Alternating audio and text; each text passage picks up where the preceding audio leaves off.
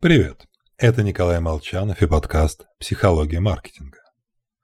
Итак, благодаря отлично накачанной мышце самообмана мы достигли необыкновенных высот в области культивирования веры в собственное превосходство.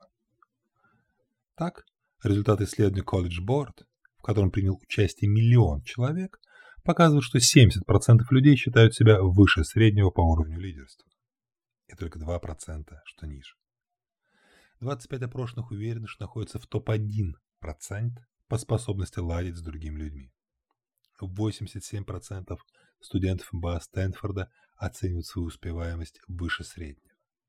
И так далее.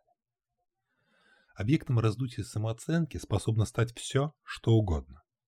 К примеру, многие слышали о японцах, спящих на работе, корейцах, работающих целыми днями. Это действительно так но в расчет не берется их отношение к делу и достигаемый результат. Порой соперничество сдвигается на линию «кто больше устал», а не «кто первый решил задачу». Скромностью тоже можно хвастаться. Причем обманываются люди совершенно искренне. В глубине души мы уверены, что говорим правду. Что и впрямь хоть немного, но все же лучше других. Например, в одном исследовании к реальной фотографии участника добавили еще две. Одну улучшили с помощью нежно любимых нами фильтров. Вторую ухудшили, добавив черт, характерных для, характерных для людей с синдромом ВНЧС. После чего участники искали, исследования искали свое фото среди множества других.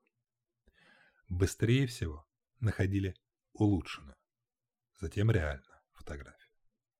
А вот среди страшненьких искали себя в последнюю очередь мы легко попадаем в ловушку самообмана.